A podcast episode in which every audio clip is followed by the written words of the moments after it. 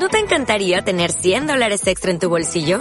Haz que un experto bilingüe de TurboTax declare tus impuestos para el 31 de marzo y obtén 100 dólares de vuelta al instante.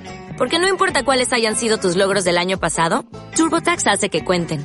Obtén 100 dólares de vuelta y tus impuestos con 100% de precisión. Solo con Intuit TurboTax.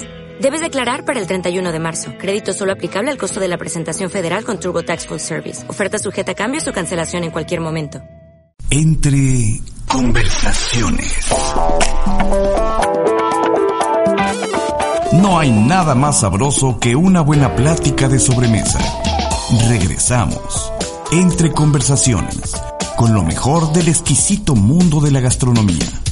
El mundo en un bocado.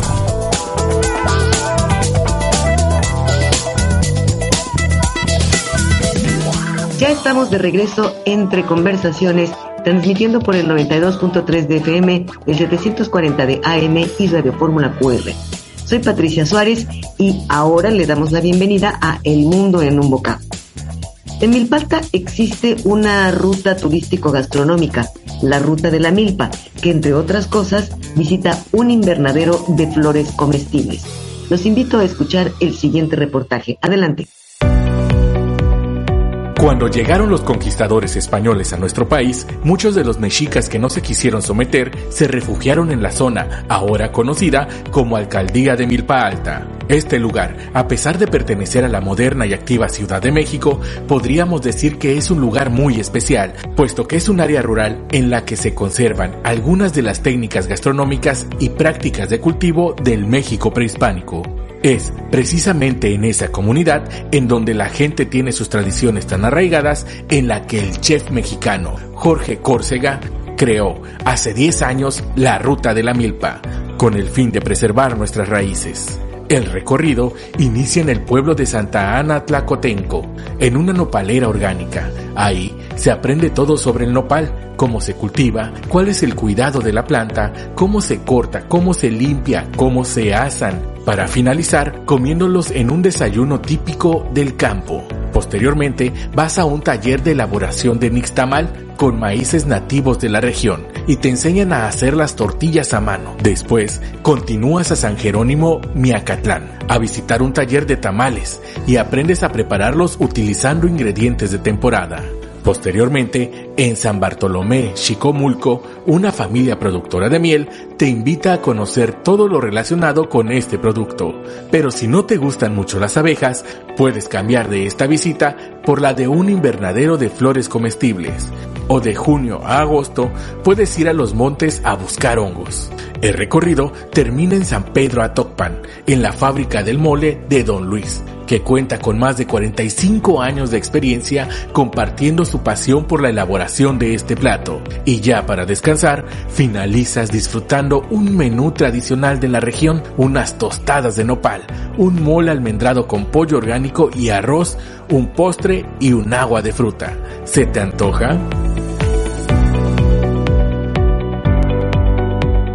Bueno, después de haber eh, escuchado el reportaje, este reportaje, pues nuevamente damos la bienvenida al chef Jorge Córcega de Milpalta, eh, precisamente para que nos hable ahora de lo que son las flores y las plantas medicinales y comestibles y que también Milpalta tiene una gran variedad de todas ellas.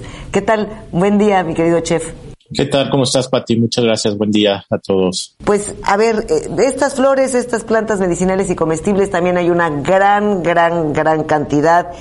¿Y cuáles son los beneficios en Milpalta y cuáles son los, los beneficios de utilizarlas? Mira, yo creo que para hablar de este tema, este, debemos de tener justo a las personas y los días correctos, eh, sobre todo son las personas que tienen mayor edad, pero ¿Cuáles son los beneficios? Mira, lo primero que es lo más importante es que son 100% naturales, que eso es un beneficio ineludible. Después, eh, yo creo que es importante conocer justo el tema de cuál es el beneficio y qué es lo que te aporta cada una de estas plantas es súper importante.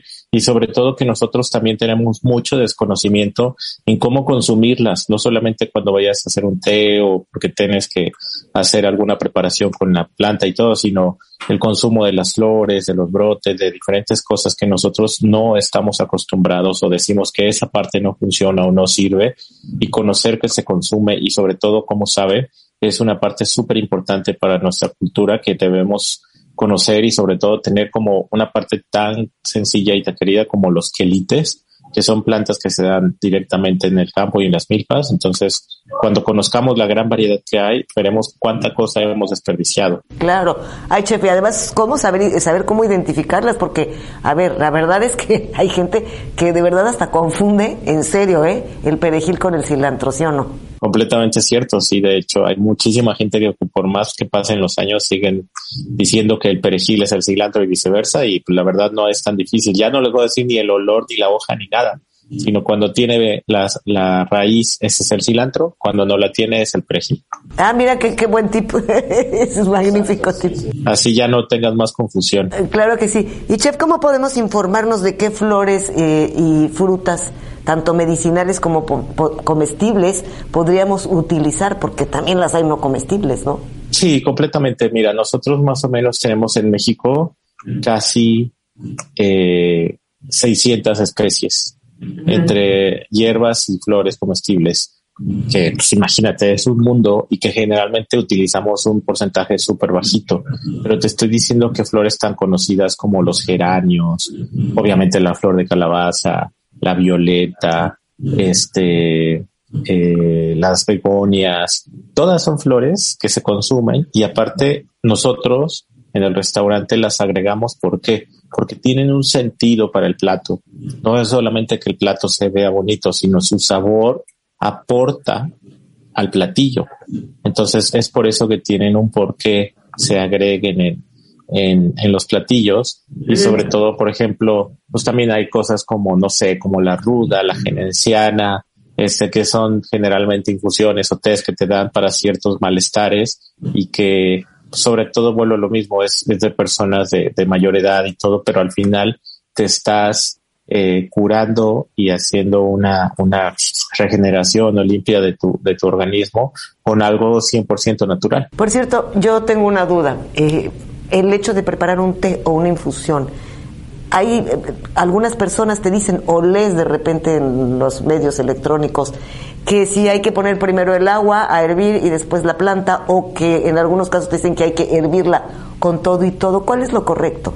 Mira, generalmente para hacer una infusión lo que tú debes de hacer es calentar el agua primero y al final vas a agregar ya sea la flor, las hierbas, eh, las hojas, lo que vayas a poner. Entonces yo creo que esa es la justo la mejor manera para que no vayas a quemar lo que vayas a poner a, al fuego, ¿no? A hervir. Y luego ya se deja reposar para que me imagino agarre. Sí, exactamente, se deja reposar y ya después de ahí ya puedes tomarte la infusión. Dime una cosa, chef. Hay una ruta, ¿no? Leí por ahí que hay una ruta de, de precisamente de estas flores y plantas medicinales y comestibles en Milpalta. Sí, de hecho, eso es parte de un recorrido que se llama Ruta de la Milpa. Entonces, cuando vienes acá con nosotros, eso es parte de lo que tú aprendes. Se ven pues las flores, los brotes, las, las hierbas, todo esto, este, en un vivero y ahí es donde adquieres todo este conocimiento, pero se agrega, por ejemplo, pues ir al campo donde están las nopaleras, se agrega una visita al, a las fábricas de mole, o se hace un taller de mixtamal y tortillas con los maíces nativos de acá, otro taller con tamales, entonces son diferentes actividades con las que tú vienes y conoces justo lo que hacemos nosotros, que es Ruta de la Milpa, que es este recorrido, más aparte del restaurante y al final pues terminas comiendo con nosotros en el lugar. O sea, te puedes pasar ahí un día extraordinario, chef. Te vas, haces tu ruta, aprendes un chorro de cosas y luego te quedas a comer ahí riquísimo y te regresas. Exactamente, y no lo, y no lo veo solamente como tema de, de conocimiento, sino sobre todo de un día de esparcimiento y, y sobre todo actividades que del centro de ciudad hacia acá, pues realmente no es tan lejos, ¿no? Claro, por supuesto. ¿Cómo, cómo podemos eh, llegar a esto? Eh, ¿Hay alguna página donde nos pueden dar informes para poder hacer esta, esta ruta? Claro que sí, mira.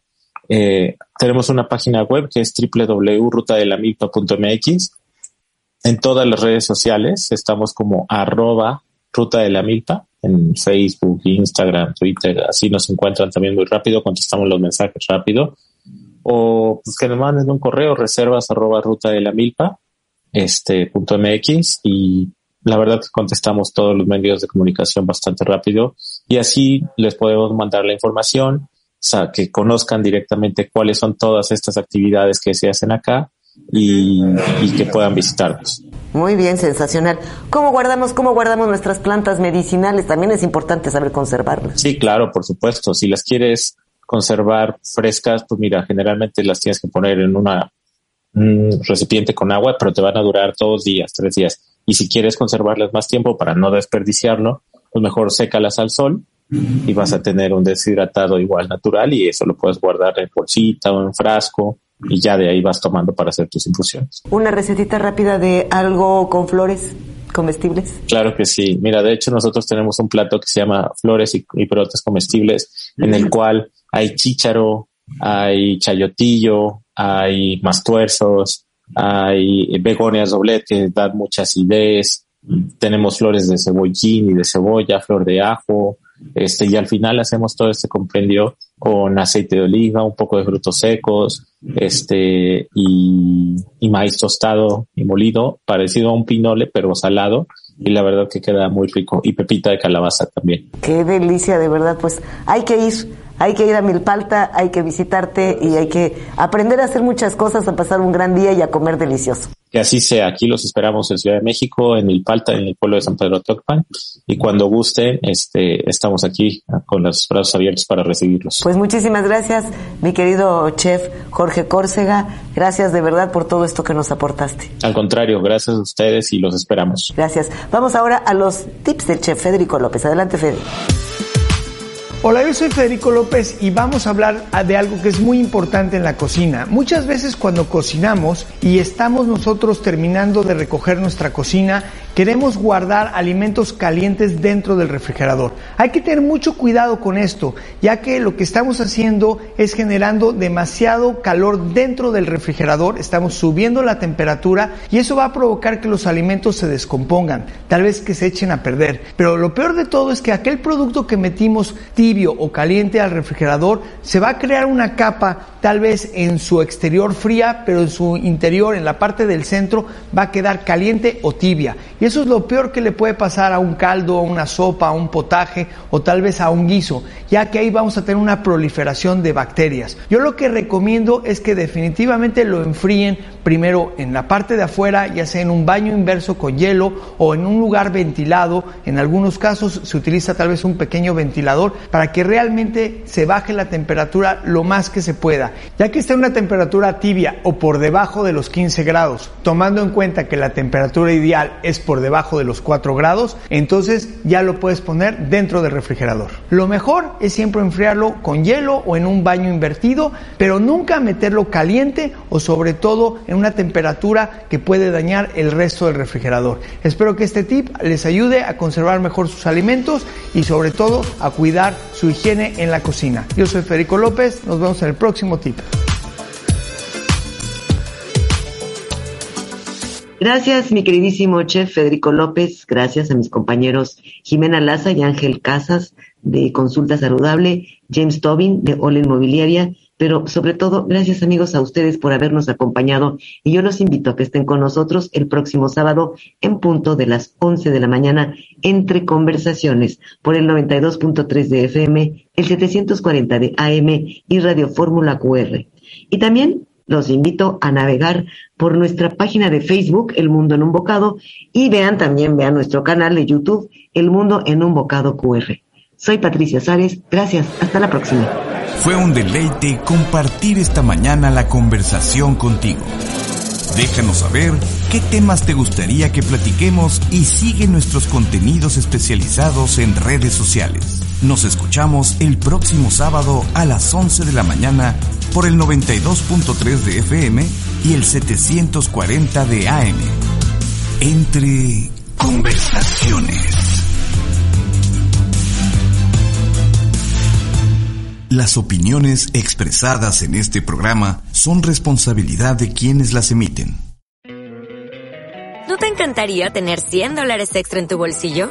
Haz que un experto bilingüe de TurboTax declare tus impuestos para el 31 de marzo y obtén 100 dólares de vuelta al instante. Porque no importa cuáles hayan sido tus logros del año pasado, TurboTax hace que cuenten. Obtén 100 dólares de vuelta y tus impuestos con 100% de precisión. Solo con Intuit TurboTax. Debes declarar para el 31 de marzo. Crédito solo aplicable al costo de la presentación federal con TurboTax Full Service. Oferta sujeta a cambios o cancelación en cualquier momento.